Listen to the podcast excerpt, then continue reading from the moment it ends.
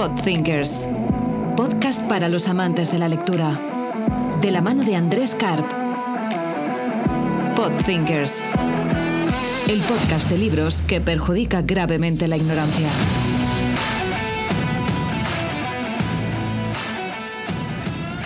Muy buenas a todos, esto es Podthinkers, el podcast de libros e innovación de la mano mía, de Andrés Karp, donde ah, tendremos entrevistas y hablaremos de libros ah, que, me han resultado interesantes para el mundo del negocio, del diseño, de la innovación, del marketing, eh, y donde estas entrevistas serán con los autores de los libros y espero que os sea de utilidad. En este segundo episodio de la primera temporada de Podthinkers vamos a contar con Lucky y Jerrit, autores de Manual Thinking. Es una herramienta, Manual Thinking, para facilitar el trabajo en equipo, fundamental para crear mejores productos y servicios todos juntos. Espero que os guste. Hola, Lucky Jerrit. Hola. Me gusta muy. Muchas gracias por aceptar eh, esta entrevista. Eh, realmente Manual Thinking es un libro muy interesante eh, que para los que nos dedicamos a la consultoría, al diseño, bueno, nos da una herramienta a la que, o una guía, ¿no? un camino ¿no? al, que, al que cernirnos. ¿no? Entonces, quería empezar con una pregunta muy sencilla. Eh, y bueno, vamos a ver si la podemos hacer corta o no. Que, ¿Qué es Manual Thinking y qué no es Manual Thinking? O sea, ¿qué puedo esperar con el libro y qué no puedo esperar? Bien. A ver, en términos muy generales, manual thinking es pensar con las manos.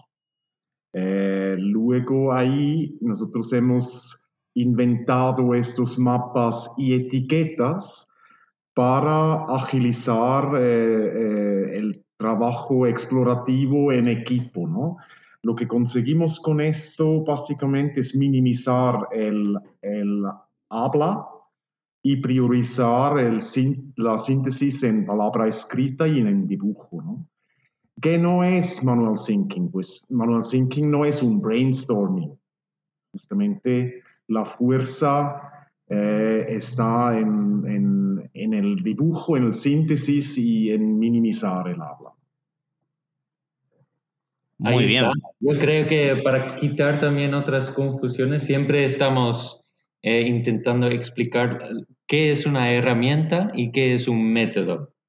Entonces, Manual Thinking en sí, sí que es verdad que es como un proceso metodológico, pero sobre todo quiere ayudar a, poder eh, trabajar de forma metódica. Entonces, con Manual Thinking eh, todavía puedes aplicar muchos otros métodos existentes, pero siempre de una forma más eh, manual, tangible, para que todo el proceso creativo y didáctico, didáctico sea un poco más elevado. Y lo de minimizar el habla es súper importante. Esto en 10 años que llevamos con el tema, hemos hecho muchos eh, trabajos grupales con, con, equipos muy variados. El minimizar el habla eh, hace feliz a los grupos. Eh, creemos que es porque la implicación de cada uno es mucho más democrático. Eh, cuando cada uno tiene su rotulador, sus etiquetas y todos trabajan a la vez, no hay una, una ronda de turno de palabra, digamos. Están realmente todos a la vez activo y esto al final genera felicidad o belleza laboral, lo llamamos a veces. Belleza laboral, me gusta, me gusta el, término.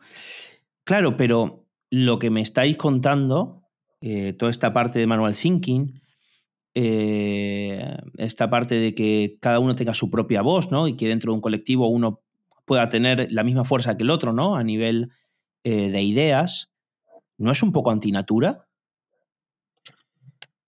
Eh, bueno, la palabra escrita existe, la palabra escrita eh, en, formatos de trabajos grupales quizás menos, pero es positivo usarla.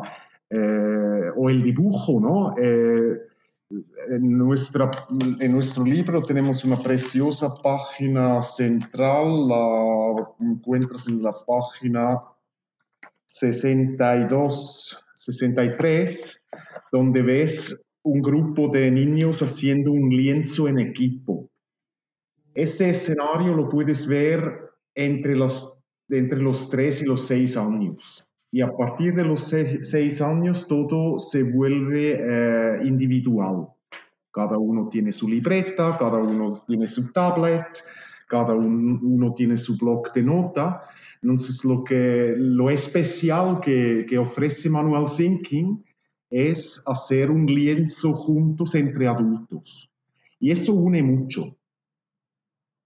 Y aparte en la práctica tampoco es que dejamos totalmente de hablar. Hay algunos métodos que sí, que puntualmente estamos todos, todos, todo el equipo calladito, eh, pero lo que sobre todo hacemos es que no acaba en una discusión. Entonces, damos esta preferencia a, a, escribir y dibujar para que no, no haya un debate de quién tiene la razón.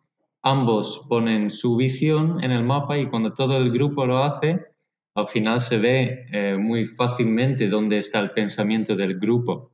De hecho, es un, es un detalle quizás tonto, pero, pero ayuda mucho. Queremos que todo, todos los miembros del equipo trabajen con la misma herramienta de dibujo o con las mm. mismas herramientas de dibujo. No queremos que el jefe dibuje con un rotulador verde y, todo lo que anota luego destaca, ¿no? Queremos eh, llegar a un, una situación de arrimar hombro y, que el resultado saliente claramente es de todos, ¿no? Claro, no, por eso, eso decía justamente, o sea, a mí la herramienta me parece genial, eh, porque al final esto después tú votas con tus puntos y depende de la metodología que elijas, ¿no? Por supuesto, el colectivo, ¿no? Al final llega a una, una, a una solución, ¿no? Consensuada y lógica, quizás. Eh, a mí me ha pasado en ciertas reuniones de, aplicar eh, los mapas y algunas metodologías que, le tengo que decir a socios eh, no tienen que seguir con la empresa, porque el, papel les decía que tenían objetivos distintos. ¿Sabes? Que era cada uno tiraba para un lado y era imposible centrarlo, ¿no? Pero claro, a mí me, venía la parte que la parte de, compartir, la parte de dejar el ego de lado, ¿no? Que lo contáis aquí en la página 68, ¿no? Que habláis un poco de dejar el ego de lado, eh, de, ser consciente que no tenemos que saber de todo y que justamente del conocimiento del colectivo puede salir otro nuevo conocimiento, ¿no? Eh, la co-creación al final es eh, elevar, ¿no? Un punto más el tema de crear. Entonces, ¿cómo, ¿cómo, se gestionan estos equipos? ¿Cómo, ¿Qué experiencia tenéis vosotros? No, antes que te interrumpo. Sí, no, no, no, hacen bien, hacen bien. No, es que nos hemos dado cuenta de que tenemos que huir un poco de, de término co-creación, equipo, eh, en el sentido de equipo grande, ¿no? Eh, ah. Obviamente hemos predicado que Manual Thinking es especialmente eh, adecuado de, de, ser usado en, en, grupos de 12, 15, 18 personas justamente porque al minimizar el habla, también puedes hacer grupos más grandes, ¿no? Pero ahora en esta situación COVID, no nos debemos eh, olvidar que muy a menudo también puede ser útil hacer un mapa entre dos o tres. Eh, por ejemplo, ahora mismo, eh, hace un tiempo, unos meses, entre mi mujer, mi hija mayor y yo, hemos usado Manual Thinking para decidir a qué instituto va nuestra hija, ¿no? Eh, es decir, no, no siempre hay que pensar en grandes grupos cuando piensas en Manual Thinking. No, totalmente. Es más, digo, la, hace dos días que hice el último taller eh, y éramos tres. Ah, o sea, no necesitamos más. o sea, éramos tres. Nos gusta este, este formato, ¿eh? Sí, y hay una cosa que me llamó la, atención. No, pero es que tres. se puede triangular. A ver, siempre, mira, como siempre dicen, ¿no? Cuando uno tiene un grupo de amigos, nunca tengas un grupo de tres porque siempre hay uno que se queda fuera, ¿no? Es complicado, pero también está bueno porque uno puede eh, decidir, se pueden tomar decisiones, ¿no? No se queda bloqueado el tema, ¿no? No, tres, tres... a ver, en, estos 10 años que llevamos con Manual Thinking, eh, siempre hemos hecho subgrupos de tres. Perfecto. Antes de la crisis sanitaria, sí que es verdad que los, el número de asistente óptimo para, para hacer un, un workshop de búsqueda de oportunidades de una mañana, pues lo óptimo era pues eh, 12, 15 o 18. Más ya es difícil de gestionar. ¿no? Sí. Eh, ahora te hablaría también de, de, actividades entre 3, 6 o 9, ¿no? Totalmente, Pero no, no. En cada sí. mapa siempre 3. Eh, 4 no me ha gustado. A veces hemos experimentado con 4, con 5, con 2. El número óptimo es 3 porque puedes triangular. Mm. ¿Sabes? El, el, el, fútbol de Johan Cruyff, ¿no? De... Sí, claro, es totalmente, totalmente. Yo sabía que venía por ahí ¿eh? el tema. ¿Ah, sí? no, pero por eso te digo, porque es verdad que yo cuando, cuando haces esta, esta eh, aplicas metodologías, y hay una cosa que me llamó la atención porque los dos usáis la palabra manual thinking. Eh, pensar que yo tengo una formación no es de producto, la mía es más visual. Y claro, cuando uno tiene el pensamiento irradiante, eh, cuesta tangibilizar muchas veces las cosas. Entonces, yo más que manual thinking, yo lo veo como un visual thinking. Porque sí, para mí... Pero, eh, ¿Sabes cómo nació la marca Manual Thinking? Cuéntame. Con Manual Thinking. no, lo que hicimos en, un, en, etiquetas, tanto Gerrit como yo, hemos anotado todo lo que nos venía a la mente relacionado con nuestro producto. Eh, luego hemos metido todas estas palabras en una nube de palabras y veías en grande Manual Thinking. Era cojonudo, Manual Thinking, pensar con las manos, ¿no? Y entonces solicité la, la, marca europea pensando que no será posible, porque Manual Thinking parecía tan obvio, yo pensé, esto está cogido, ¿no? Y la gran sorpresa eh, era que nos concedieron la marca europea de, de Manual Thinking. ¿no? Y es verdad que tiene un, una vertiente muy importante de visual también, eh, sobre todo esta parte de la herramienta que, en cual está enfocado este libro.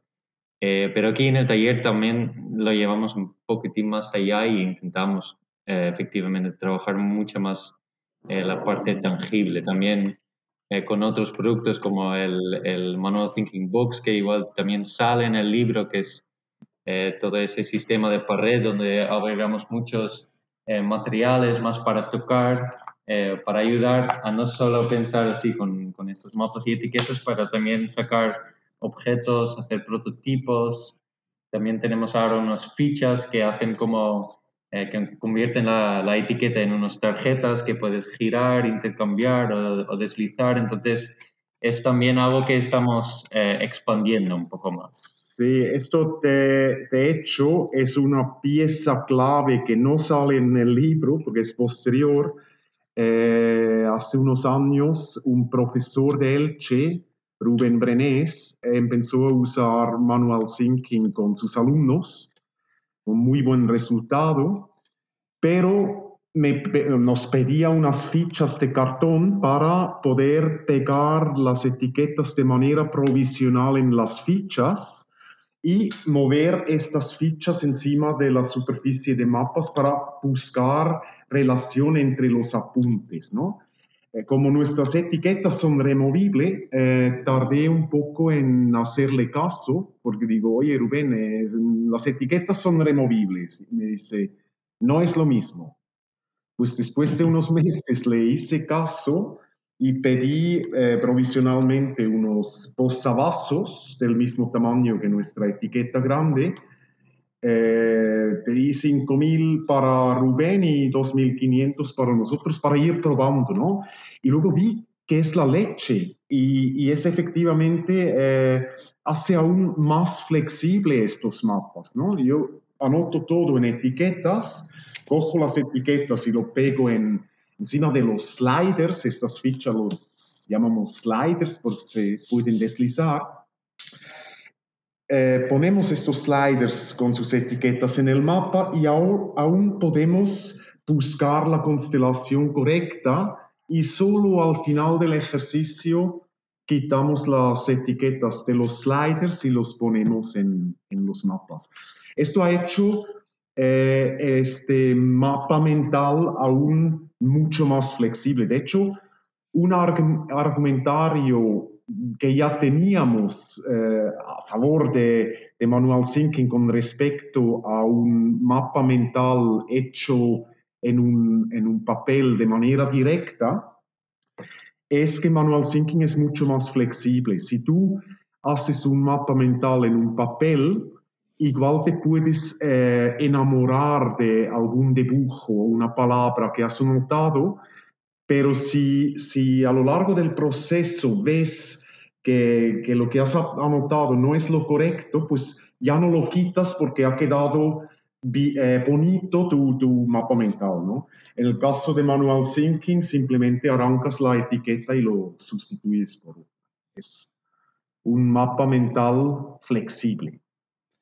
Bueno, os comento, yo no lo, esto es lo único que yo no había visto. Sí, lo necesito. Sí, lo necesitas. lo necesito porque, mira, me he quedado el lunes, cuando hicimos la sesión, me quedé a la mitad de sesión sin etiquetas. Y tuve que agarrar y comprar etiquetas de impresora para seguir, porque me había quedado sin etiquetas de manual syncing y en el medio, ¿sabes? Cuando estás en el medio del proceso y porque tachamos mucho. Es verdad que hubo muchos temas de tachar y al final me quedé sin etiquetas. Y, y entonces tengo que hacer un pedido. Entonces voy a hacer también de esto porque te juro que no lo había visto. Eh, mira que la web la veo y no, no había...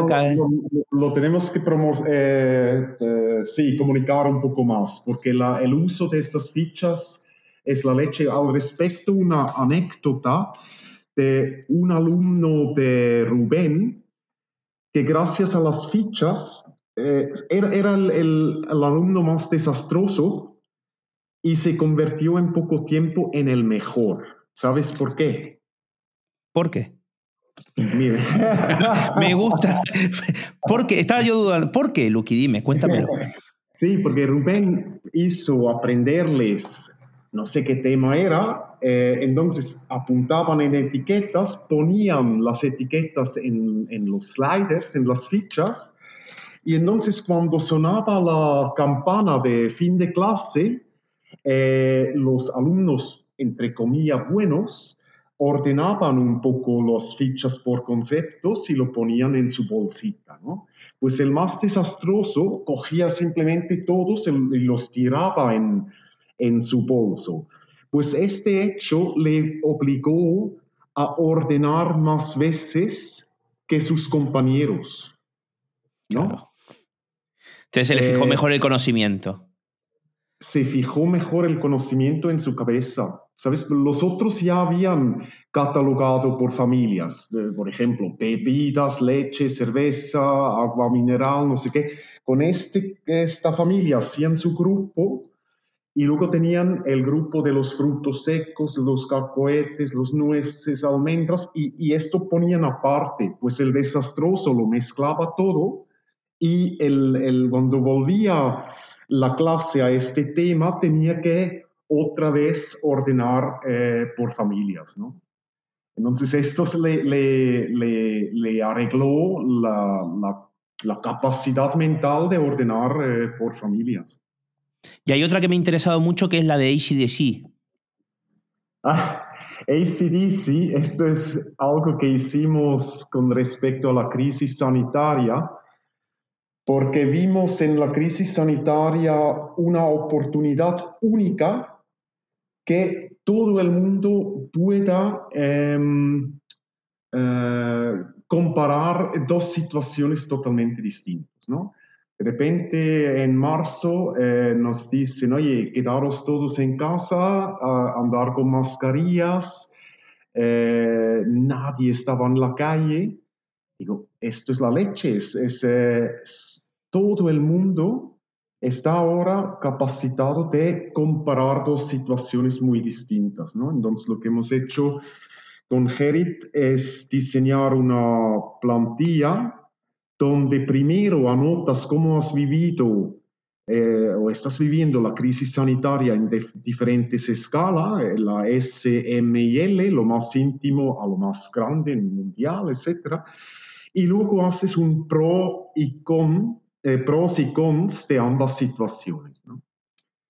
esto se puede encontrar en nuestra web, se puede imprimir de, de manera gratuita. Simplemente para ver un poco, oye, qué, que de, lo que hemos vivido antes de la crisis sanitaria, qué ha de volver y qué no. Mira, te puedo... por, mí, por, mí, para mí, el ruido no ha de volver. Y ha vuelto. Mira, yo te voy, a, te, voy, a, hacer sincero en una cosa, eh, Lucky. Porque Lucky Gerit. Gerit, lo dije súper bien, creo yo, ¿eh? A la primera, Gerit. Sí, sí, sí. sí, eh, I got it. Herit. Eh, te voy a ser sincero, yo esto lo imprimí y lo usé. Pero lo usé para crear un negocio. Un negocio. o sea, yo sé, yo, sé, yo sé el fin eh, que tenía, ¿no? Pero a mí me vino muy bien porque yo veía los miedos, todo esto, y al final, ¿dónde se me generaba la oportunidad? ¿Sabes? Entonces, yo lo que, lo que justamente lo usé para detectar una oportunidad. ¿Sabes? ¿Dónde iba, a tener, ¿Dónde iba a tener una oportunidad? Yo le agregué una parte que era eh, oportunidad en el medio. Eh, y entonces decía, bueno, yo de este sentimiento a este, definí de ahí mi público objetivo. ¿Por qué? Porque este, este público, mm, bueno, generé unos profiles, ¿no? Y de esos profiles dije, mira, ok, este van a tener, tiene, le pasaba esto antes, le va a pasar esto después. ¿Qué puedo, qué puedo hacer, no? ¿Qué puedo venderles, no? Y al final, gran parte de una empresa que creé durante el confinamiento fue por esto. O sea, una, una de las herramientas que usé fue, fue justamente este de ACDC. Qué bonito. Qué chulo. Mira, entonces ha, servido de algo. No era muy de conciencia, por eso me sentía culpa me siento culpable por contarlo, porque no era. No, no, no, compartir es importantísimo, Andrés. Entonces era un poquito para contaros porque yo sí que lo vi, vi lo que hacíais con, los alumnos, porque vi que, hicieron con esto un trabajo en, el, en, un instituto o en un colegio, puede ser, o, lo vi mal. Eh, no sé si lo vi que un, profesor eh, compartió esto. Ah, durante el confinamiento, yo lo vi durante el confinamiento, ¿eh? que un profesor compartió en redes uno de estos círculos. Si lo encuentro, te lo paso. Es que hicimos unos, bueno, Lucky hizo como unos entrevistas con este, con esta plantilla sí. para hacer un poco una visualización con esto, con profesores, con diferentes perfiles para visualizar sus eh, opiniones y visiones al respecto. Y algunos de estos eh, hemos ido comunicando y, ellos también. Puede ser incluso que sea de Rubén, el mismo profesor. Puede, ser. Puede ser.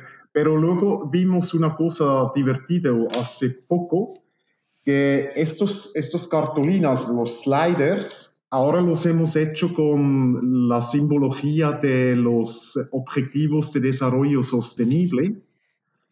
Eh, y ahí el combinado es muy interesante. Es decir, si tú haces el ejercicio ACDC, eh, antes COVID, después COVID, eh, a secas, salen unas cosas y suelen ser mapas muy similares, aunque lo haga gente distinta, ¿sabes? Por ejemplo, el, el tocar, la gente anhela el tocar. Eh, con respecto al viajar, pues la gente ya una vez aprendido el Zoom, eh, ya no irá por, por una reunión de una hora en avión a Frankfurt sí, eso total. Eh, estas cosas salen similares. Si lo empiezas a usar el ACDC en combinación con los objetivos de desarrollo sostenible, eh, por ejemplo, ¿qué ha pasado en salud? ¿O qué ha pasado en igualdad de género? ¿Qué tiene que volver de antes? Y qué, por ejemplo, eh, hablando de géneros, parejas que no estaban muy felices entre ellos eh, y tenían que convivir bajo un, un mismo techo sin poder salir. Eh, y yo me imagino ahí que también habrá pasado algún otro drama. ¿eh? Bueno, y también reencontrarse, porque yo un día del confinamiento, yo tengo dos hijos y una mujer fantástica, y un día no tuvimos internet y tuvimos que hablar. Y gente muy maja, ¿eh?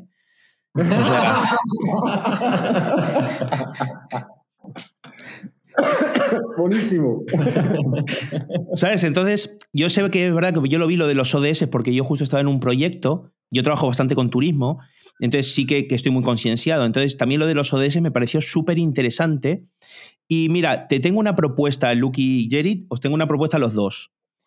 A mi hijo tiene 13 años y empezó con la tabla periódica, y entonces ahora estoy tratando de hacerle la tabla periódica, pero con Pokémon, para que se acuerde los elementos y tal. Eh, deberíamos hacer un manual thinking o algo para la tabla periódica, para aprenderla de otra forma. Sí, a ver, ahí las fichas van súper bien. ¿Sabes? Si tú pones eh, eh, los números en, las, en los sliders, tú pide una caja de sliders. no, no, ya la tengo que pedir. Si me habéis generado la necesidad, ¿qué hago yo ahora? Si me habéis generado la necesidad. Por ejemplo, inglés. Yo eh, el otro día hice un poco de inglés con mi hija. ¿Sabes? Que pone en un lado del slider una etiqueta con, con la palabra en castellano, en el otro lado la palabra en inglés y va tocando. Eso es lo que Gerrit decía antes, lo de la tangibilidad, ¿no?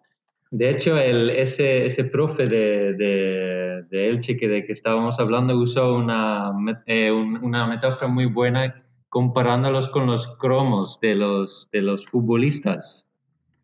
Que muchas veces cuando están ahí intercambiando los cromos con los jugadores de fútbol, de repente los niños acaban sabiéndolo todo, como la talla de, del, pie de un jugador del segunda B. ¿sabes? Como que simplemente por repetir, por jugar con esa materia, eh, haciéndolo ameno, pues de repente aprenden sin que se dan cuenta, como una barbaridad de conocimiento. Si cambias eh, la temática fútbol por pues historia o matemática, pues es muy interesante que aprenden de una forma así eh, divertida. Claro. Luego otro detalle al respecto con lo de interiorizar o que Manual Thinking ayuda a interiorizar, nosotros eh, calculamos que entre Gerit y yo y, la gente que ha asistido a nuestros talleres, estamos alrededor de haber hecho 12.000 metros cuadrados de mapas mentales. Los tenemos todos, pero rara vez abrimos un mapa. Porque una vez que lo has escrito a mano, lo has escrito en tu mente también. Me gusta esto. ¿eh? Este, este, es un tuit, ya lo sabes, ¿no? Que es una reflexión que sacaremos. ¿eh? Y con unas comillicas que va a quedar. Tienes que mirar el horizonte en la foto, lo único que te pido. Porque es verdad que uno cuando dibuja, yo en las reuniones, claro, los que somos muy visuales, dibujamos, yo hago muchos garabatos en las reuniones. Pero yo me puedo, te puedo asegurar que me acuerdo cada garabato qué significa de una reunión de hace mucho. Yo lo veo y digo, mira, este garabato es esto. Porque es verdad que fijamos, ¿no? Con lo visual fijamos mucho el conocimiento. Eh, y eso yo para mí, Manual Thinking, eh, permite a los que somos más torpes y más visuales, ¿no? Eh, yo todo lo veo con fútbol, como sabéis que soy argentino también, todo lo siempre es con fútbol, ¿no? Entonces, al final, Manual Thinking yo creo que le da la, la posibilidad al número 10 del equipo de poder soltar la creatividad porque tiene atrás un 5 o un 8, ¿sabes? Tiene atrás una estructura, ¿no? ¿Pensáis igual? Sí. ¿Puedes extender la respuesta a Gerrit? Sí. ¿Cómo? sí, me parece muy bien, pero desarrollalo, por favor. Sí, no es eso. Eh, sí, a ver, yo estaba un poco en, también en, lo anterior todavía. Ah, ok, perdón, perdón. sí. De simplemente lo que dices, de escribir es como la primera parte de manual thinking y, anotar, pero luego cuanto más sigues manipulando, ¿no? lo escribes, pero luego le das una estructura, un orden, eh, empiezas a, a conectar con las líneas como cada de este, cuanto más manipulaciones, más eh, escribes eh, en tu mente también. Sí, o, el, o por ejemplo, hay un uso de una clienta nuestra que ayuda a artistas del mundo de la música eh, a planificar un poco su carrera, ¿sabes? Es bastante de gestión de, la carrera, pero está bastante cerca al tema de psicología, ¿no? Entonces, lo que ella hace con nuestros mapas es, abre el mapa, empieza a dar etiquetas y dice, oye, ¿y ahora eh, dónde te ves en el mapa? ¿No? Eh, entonces hay gente que se pone en el centro, hay gente que se pone en una esquinita, es decir, cuando la, la etiqueta y el mapa conjuegan, ya, ya ves muchas cosas. ¿no? Y, y, ahora con esto de las fichas aún más, ¿no? Cuando empiezas a mover, etc. Sí, que vas tomando un poquito control y, y, una visión, también es verdad que no lo tenemos mucho, que es una, una perspectiva como, como esta cámara que tenéis tan chula, ¿no? Como el MapView eh, soporte, ¿no? De la cámara. Esa visión de, yo le digo siempre visión de gran angular, ¿no? O esta visión ¿no? en, tercera persona, no la tenemos de nosotros mismos. Nos cuesta mucho saber, ¿sabes? Exactamente dónde estamos y a dónde vamos, ¿no? Y quizás esta es una buena herramienta para esto. Sí, exacto. De hecho, hace poco teníamos aquí un chico trabajando un, un día que, que, estaba haciendo él un mapa y estábamos hablando de eso de trabajar en equipo, trabajar en equipo, pero él decía, pero yo estoy trabajando en equipo conmigo mismo.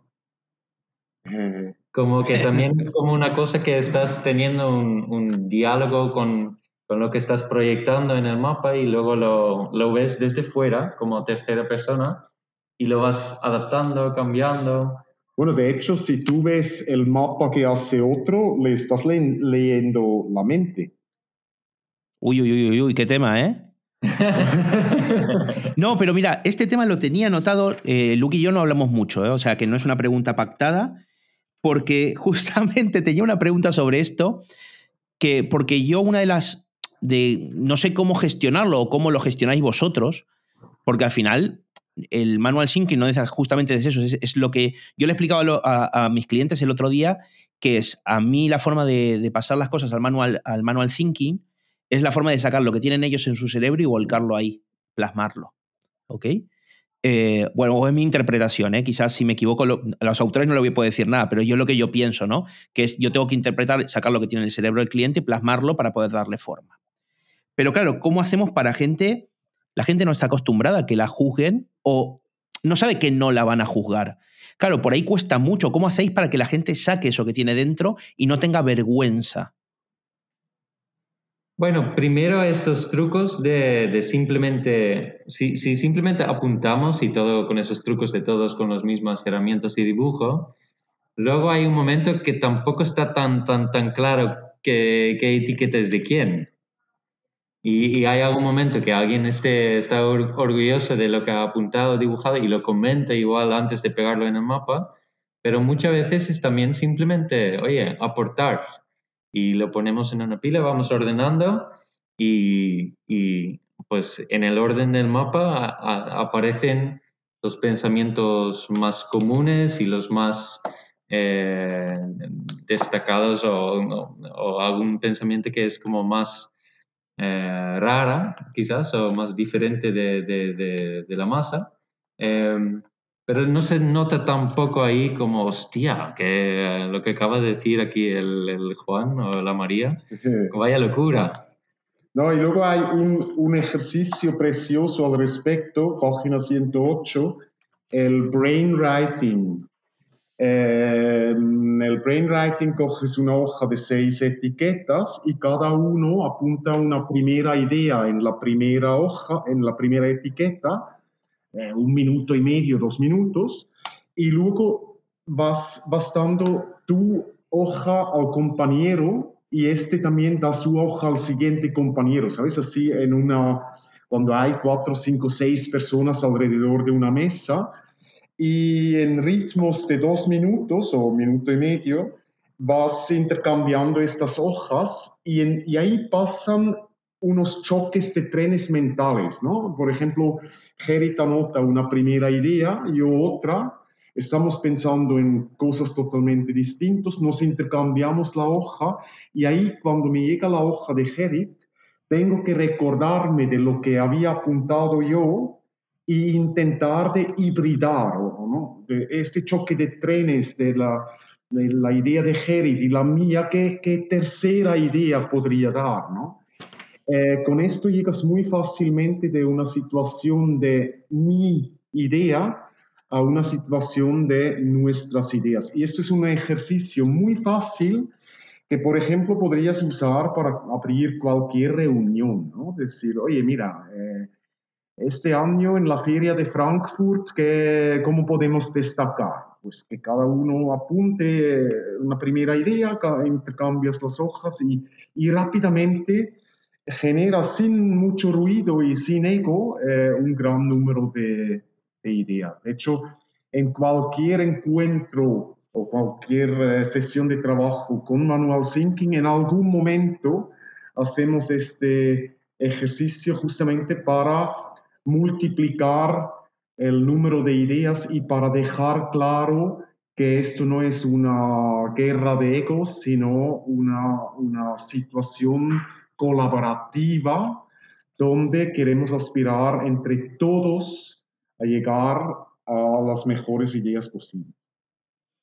Sí, no, yo uso uno que no es ese que me gusta, porque yo este sí que no lo he usado nunca. Yo uso uno que es decir, mira, tengo un cinturón, ¿qué se te ocurre que puedo hacer con el cinturón? ¿Qué puedo inventar con el cinturón, no? Entonces cada uno anota, cada persona anota ideas. Claro, al final cuando las cuentas por separado, la gente puede anotar en 10 minutos unas 15, 20 ideas Claro, pero en el global, el colectivo, si son 20 personas o 15, pues te generan 100 ideas o, que no se repitan, ¿no? 100 ideas. Entonces ahí les hago ver que el valor del colectivo es mejor que el individual, ¿sabes? Porque al final podemos generar mucho más conocimiento. Este me gusta más porque al final eh, sí que es verdad que es sobre la idea de otro seguir creando y eso sí que quita el ego a fuerza, que también me, gusta bastante, o sea que lo utilizaré. Eh, en mi libro está en la 110, que quiero decir que mi libro tiene dos hojas más que el tuyo ya, ¿eh? El mío, ah. el, brain rating está en el 110. Estoy contento porque tengo dos hojas de más, eh, que, es importante, ¿no?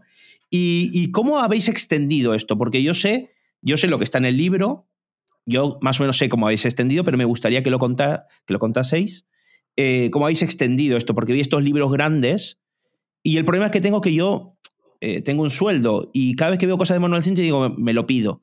Claro, me va a costar dinero todo lo que estáis sacando. Entonces, eh, he visto estos libros grandes que, te he visto a ti en fotos. Cuéntanos un poquito qué estáis haciendo, por dónde estáis evolucionando todo esto, Manuel Thinking. Bueno, por un lado, y es, muy al principio dicho, hay que diferenciar entre, entre herramienta y, y métodos.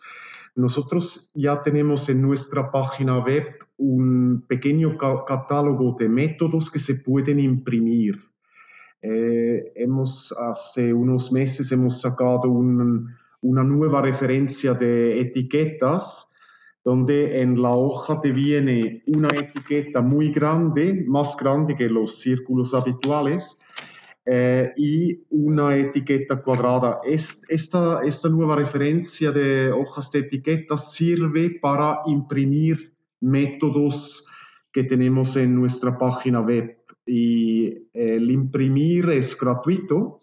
Eh, tenemos ahí un catálogo que se irá ampliando para que te hagas una idea.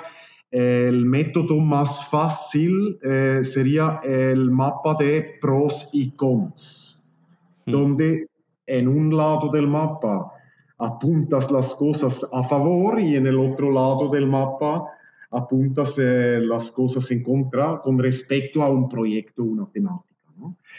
De esto tenemos más. Eh, a nivel interno tenemos, creo que estamos en 97.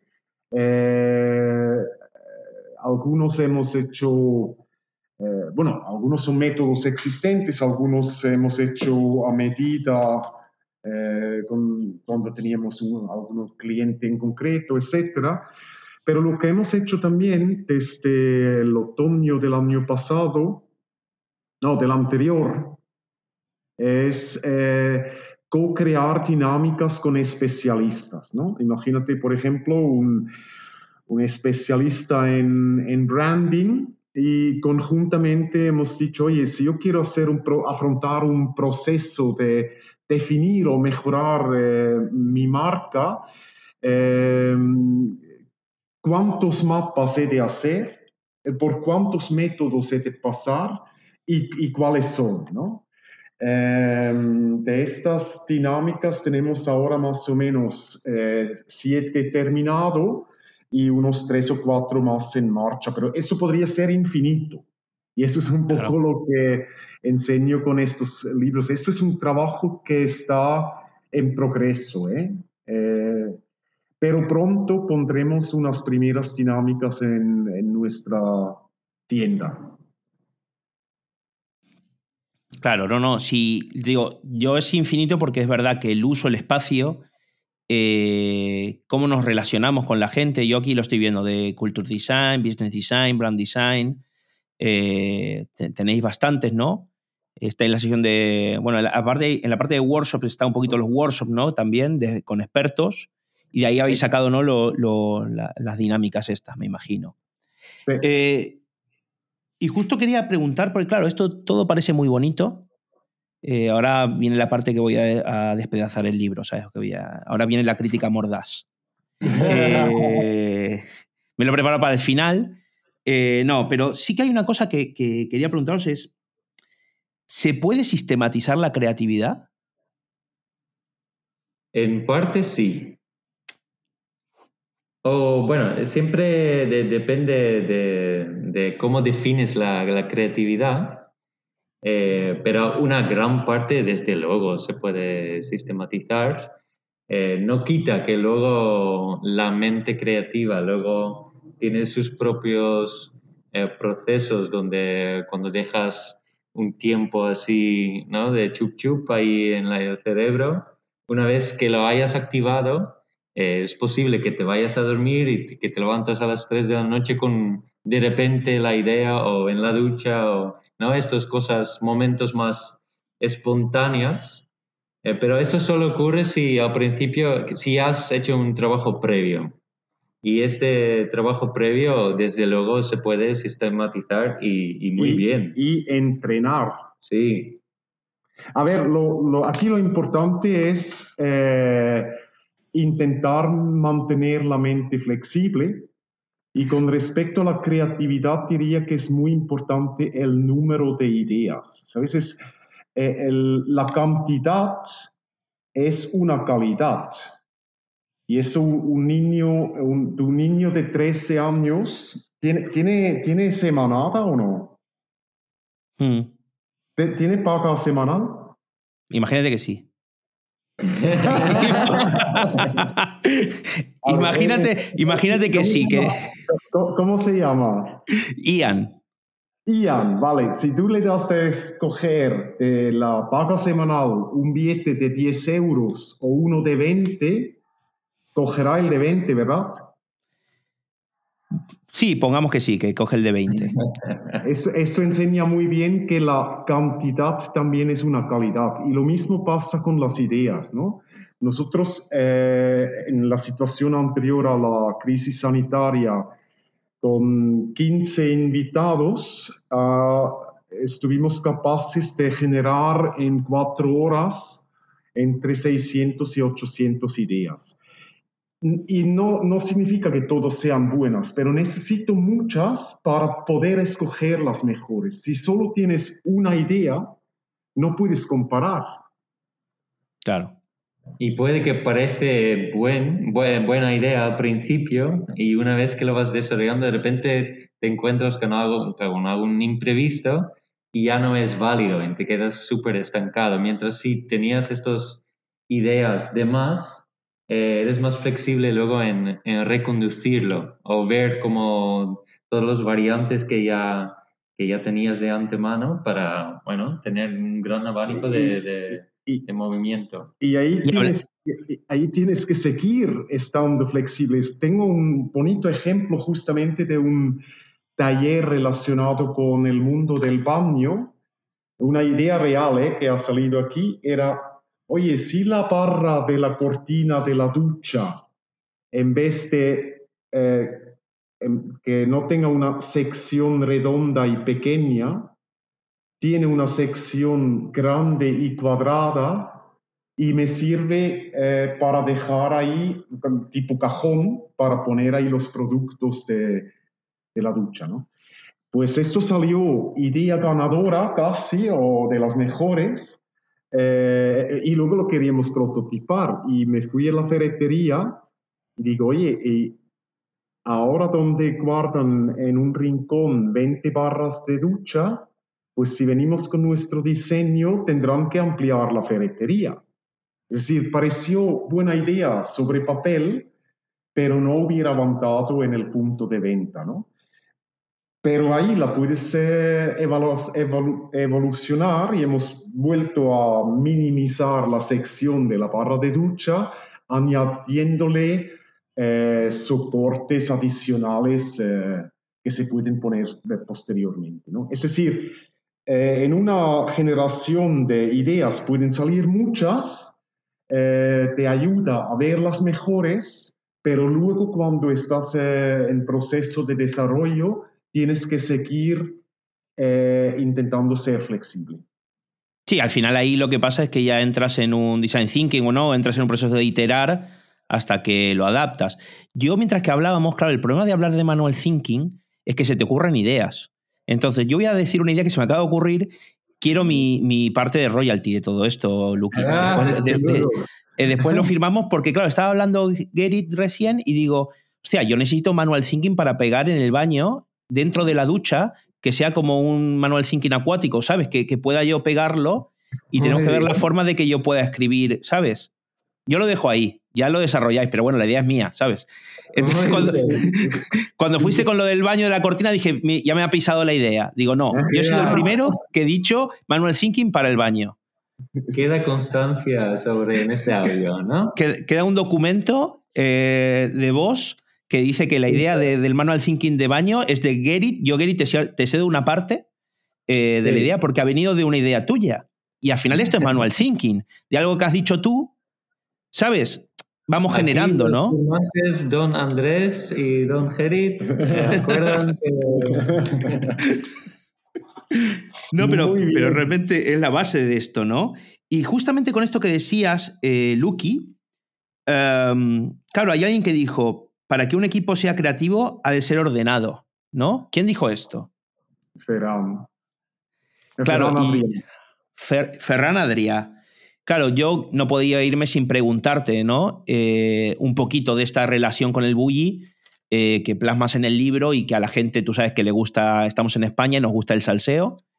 Y, que, nos cuentes un, poquito, sin, sin, que sea muy, muy específico, un poquito este, esta relación que tú la cuentas un poco en el libro al principio con mucho gusto porque tengo un grandísimo cariño a esto. Yo en alrededor del 2000 conocí al equipo de, del BUI por pura casualidad. Em, un tiempo después me llamó Albert porque yo, yo tenía el taller relativamente cerca del, del taller del BUI, ¿no? Y eh, le invité a, a Albert Adrià de enseñarle un momento mi espacio después de que yo vi el suyo. Eh, hemos hablado un poco y después de unos meses me llama para preguntarme si podía diseñar un soporte para snacks helados y dije que sí. Entonces hemos empezado a colaborar y lo que pasó es que en cada reunión salían nuevas peticiones nuevos proyectos y Ferran siempre me pedía eh, hacer un presupuesto, ¿no? Entonces, eh, yo después de cada reunión eh, gasté mucho tiempo en pensar en presupuestos en vez de pensar en diseño. Al poco rato hablé con Ferran y pregunté, oye, ¿podemos variar esto? ¿Me podéis volcar absolutamente todo? Eh, yo simplemente apunto las horas que invierto en cada proyecto en concreto y al final de, de mes hacemos números, ¿no? Y le pareció buena idea. Y, y, este detalle era importantísimo porque de esta manera podíamos eh, matar y, y, dar de nacer nuevos proyectos como nos daba la gana. ¿Sabes? Si, si tú haces un, un presupuesto sobre un, proyecto de diseño, eh, en teoría lo tienes que finalizar. Pero este sistema de simplemente apuntar las horas nos, nos posibilitaba trabajar con mucho más indiferencia, ¿no? Un proyecto podía fallar, otro podía nacer, eh, etc. ¿no?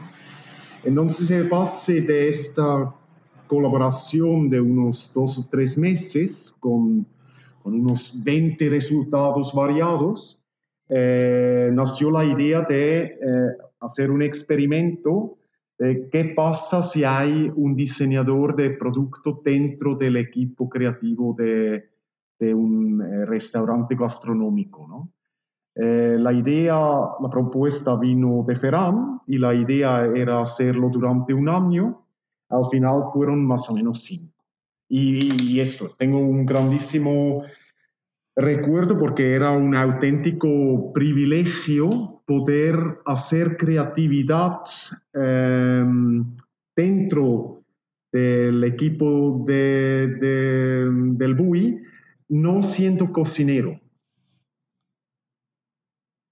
Eso era, era una situación única y, me siento muy, muy privilegiado de haberlo vivido.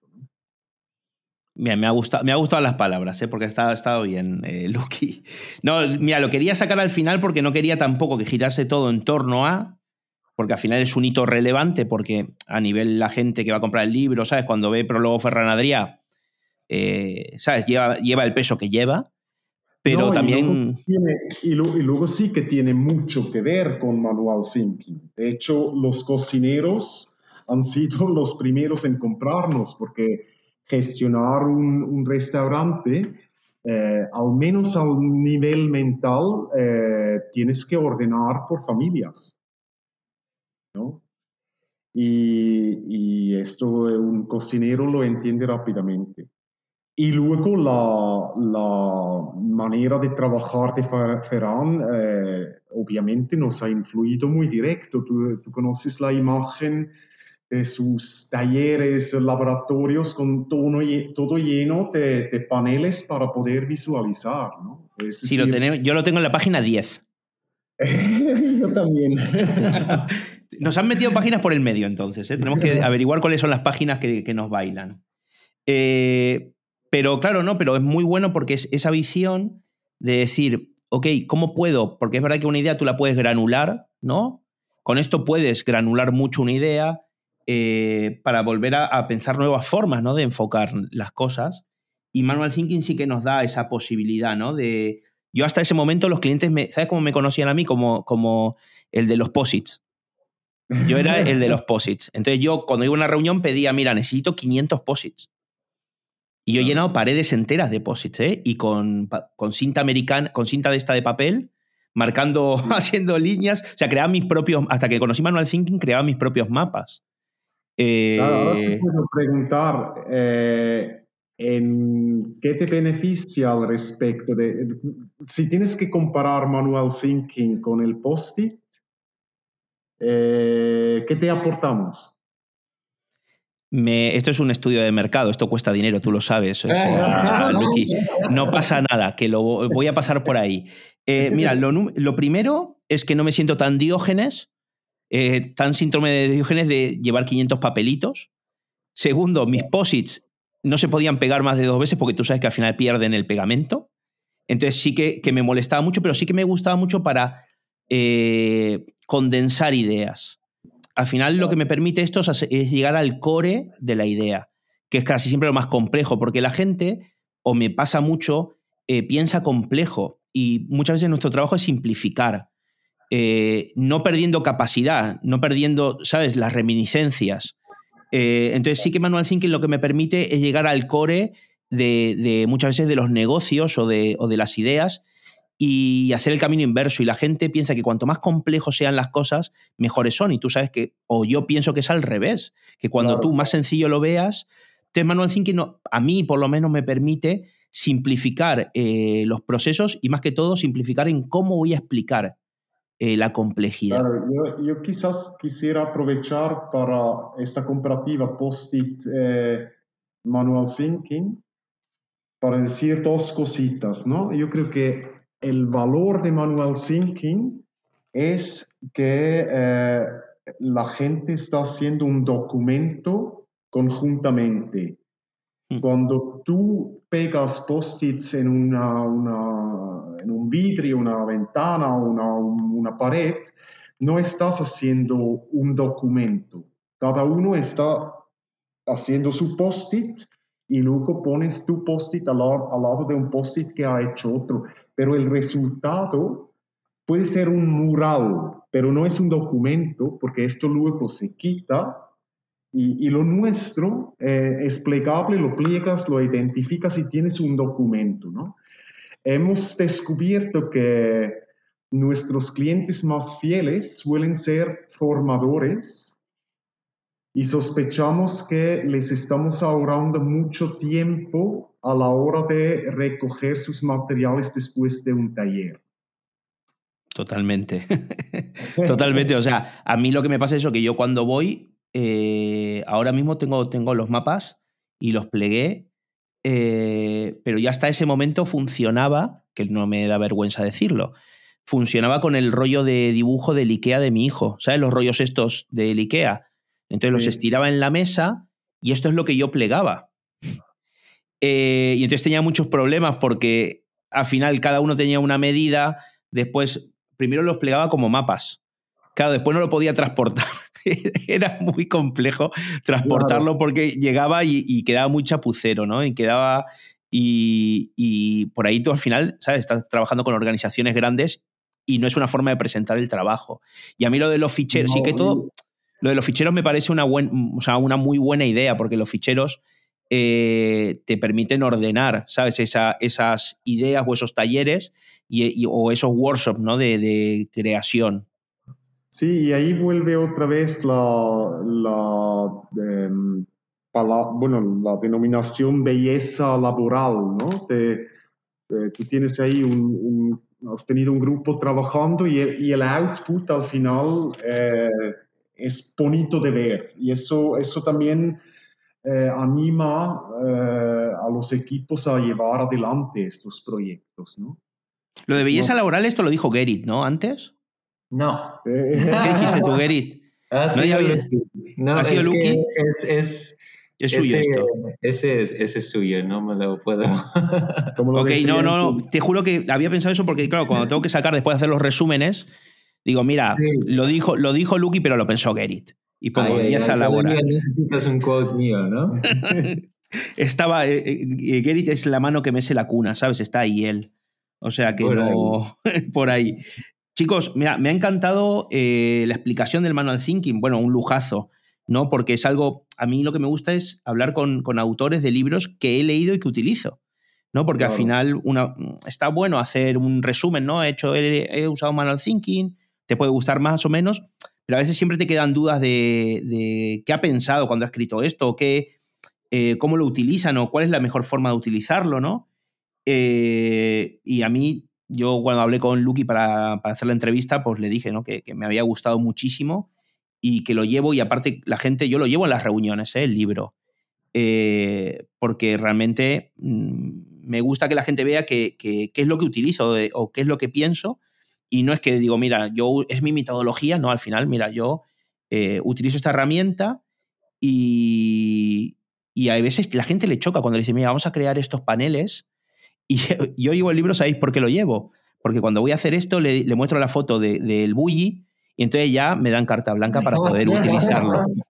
Porque muchas veces la gente dice, ¿qué me voy a poner? ¿Sabes? Gente de traje y corbata te dice, no voy a poner yo a pegar como un niño cosas en paredes. Ah, entonces la foto esta me viene muy bien porque digo, mira, mi, amigo Ferran, porque yo hablo como si fuese, fuésemos hermanos, le digo, mira, en el bully lo utilizan esto y, y, y entonces la gente cambia, ¿eh?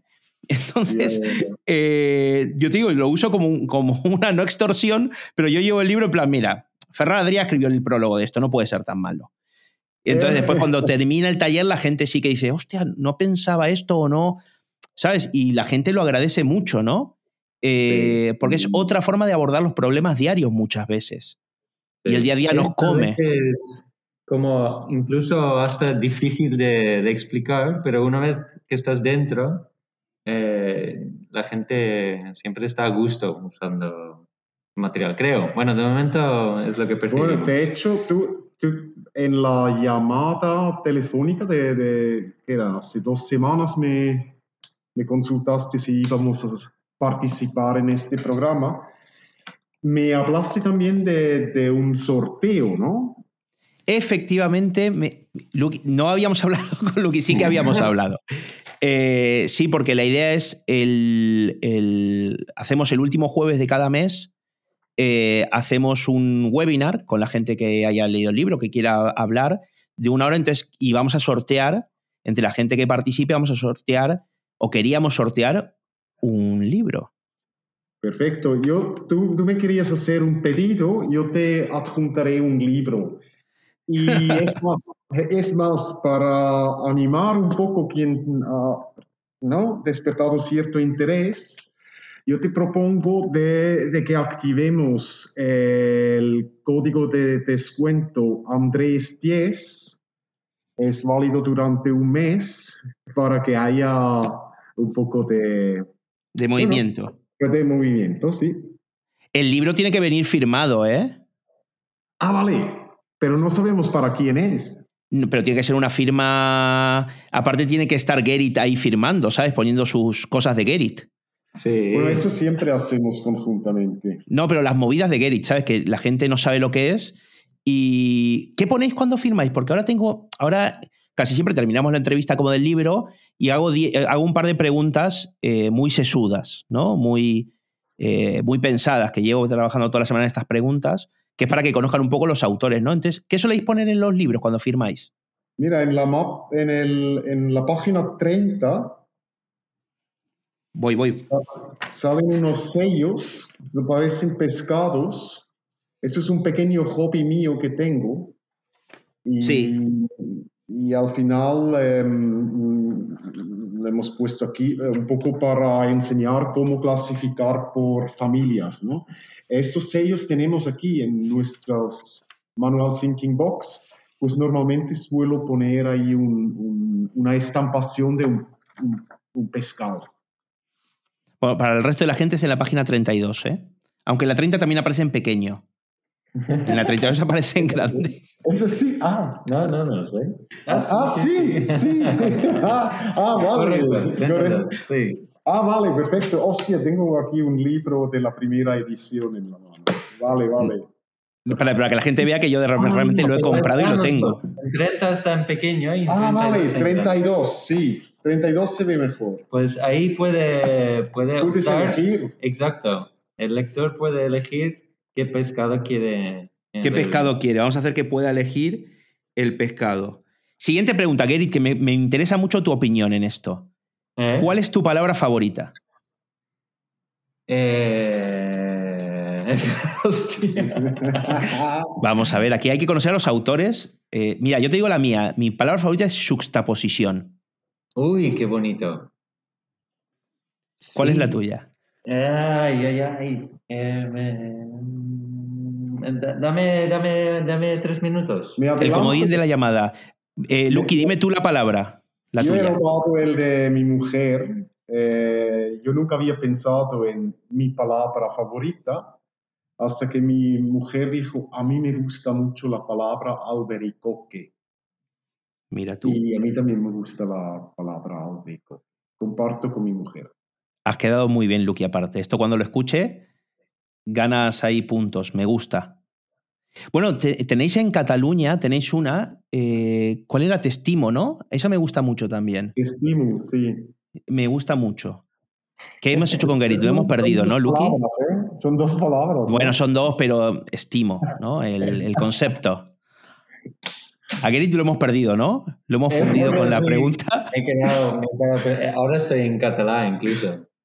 No, no, Gerrit está ya con un mapa buscando su palabra. O sea, acaba de hacer un manual thinking. Sí, sí, sí, sí, sí. Eh, lo podéis compartir después de. Mira, Mira, esto me gustaría. Yo, yo lo pondré en, en mi firma, en el libro que, que Tu salga, palabra favorita. pondré mi palabra favorita. Y así habrá más suspense. No, no, la gente quiere, va a tener que participar sí o sí. Exacto. Eh. Va a ser especial, ¿eh? Esta palabra. No, no, pero de verdad que muchas veces no, no pensamos en el poder de las palabras y muchas veces cuando hablamos, ¿no? Eh, yo siempre trato de pensar, digo, mira, voy a usar esta palabra, ¿sabes? Rescatar palabras de cuando uno leía más literatura, ¿no? Eh, porque a veces simplificamos mucho el lenguaje y a mí me gusta mucho leer a Borges y Borges tenía una parte, que es un autor argentino, que cada palabra no te, no te, repetía palabras y encontraba la palabra exacta para cada momento, ¿no? Entonces, eh, siempre es bueno, ¿no? Recordar el, poder, ¿no? De, la, de las palabras. Eh, ¿Me podéis decir, eh, bueno, esta es muy fácil, y esta yo la, respuesta la sé, ¿me podéis decir cada uno un truco para enfrentarse a la hoja en blanco? Una plantilla de mano No, es porque siempre decimos este, de, al revés de, oye, ¿cómo empezar con un mapa? que cómo te afrontas este papel en blanco, no? Como con esta... Pero bueno, sí que es verdad que siempre es como un truco de si tienes como una manera para dividir tu pensamiento, ya, ya le puedes dar una dirección, ¿no? Este formato clásico de los eh, cinco o seis preguntas de, que llamamos también el tesoro de la inocencia, el qué, cuándo, cómo, por qué, exacto. Es como la, la forma casi, bueno, universal para abordar cualquier cuestión, de simplemente eh, trocearlo por, por, sus preguntas esenciales y, así siempre te empiezan a salir cosas. Sí, esto, y luego yo tengo que decir también que a mí me gustan las hojas en blanco. Déjate llevar. Dijo el diseñador industrial, ¿eh? Dijo el diseñador industrial. Yo, yo a diario eh, tengo mi libro de boceto, entonces yo cuando estoy aquí en el, en el taller trabajo con mapas y fuera del taller trabajo con hojas en blanco y me gusta. Porque tú eres un diseñador de conceptos, ¿no? Bueno, yo por formación soy diseñador de producto. Sí, no, no, pero que aquí Ferran ya dijo que tú eras un diseñador de conceptos. Ah, vale. o sea, te, definió. hay muy buen rollo. Mira, yo me hice un juramento cuando empecé eh, a trabajar con el equipo del BUI, digo, esto tengo que hacer, iniciar bien, hacer bien y acabar bien. No puede fallar en ninguna fase, ¿no? Y eso ha sido así y se ha cumplido y hay una bonita amistad con, con todo el equipo del BUI, ¿no? Y por último, porque al final esto es un podcast, ¿no? La primera pregunta, ¿escucháis podcast vosotros? Yo poco. Yo he empezado, sí, hace poco. Lo he descubierto, ahora me parece maravilloso. Hace como lo tenía muy perdido, pero ahora me encanta. Y entonces, Gerrit. Yo escucharé el tuyo. bueno, el, nuestro en este momento. Que estamos, estamos co-creando entre los tres. Somos, somos la trifecta perfecta, ¿no? Estamos triangulando. Estamos triangulando. Y, y Gary, recomiéndanos alguno que estás escuchando. Eh, hostia, varios y, también soy bastante futbolista, pero esto ya no es muy recomendable. Eh, pero una que, que, más me ha gustado, eh, también soy gran amante de la música, en, en, en, Spotify hay unos podcasts de Tiga, que es un DJ canadiense, y en específico hay, hay uno muy divertido con otro pianista que se llama eh, Chili González. Y la, bueno, la discusión entre dos es muy eh, enriquecedor si te gusta un poco la música, pero también al margen de esto. Tienes que escuchar si te gusta, bueno, conocerás a Hernán Caschiari. te lo eh, recomiendo para, para, todo esto porque cuenta historias y también tenía muchas cosas de fútbol en su día. Ah, mira, pues. O sea que te, te puede gustar bastante. chicos, me ha encantado la entrevista, pero claro, al final ya después de una hora eh, tenemos que ir cortándola porque, porque si no la gente no sé si va a llegar hasta aquí en tiempo a escuchar. Eh, ojalá les resulte tan interesante como a mí, porque para mí ha sido un lujazo eh, poder saber un poquito más de las entrañas del libro, de las entrañas de, del manual thinking y, de una nueva forma ¿no? de encarar o visualizar los proyectos nada, quería daros las gracias eh, y bueno, nos vemos en muy breve para el... Perfecto. Gracias a ti, Andrés. Un placer. Un gran placer.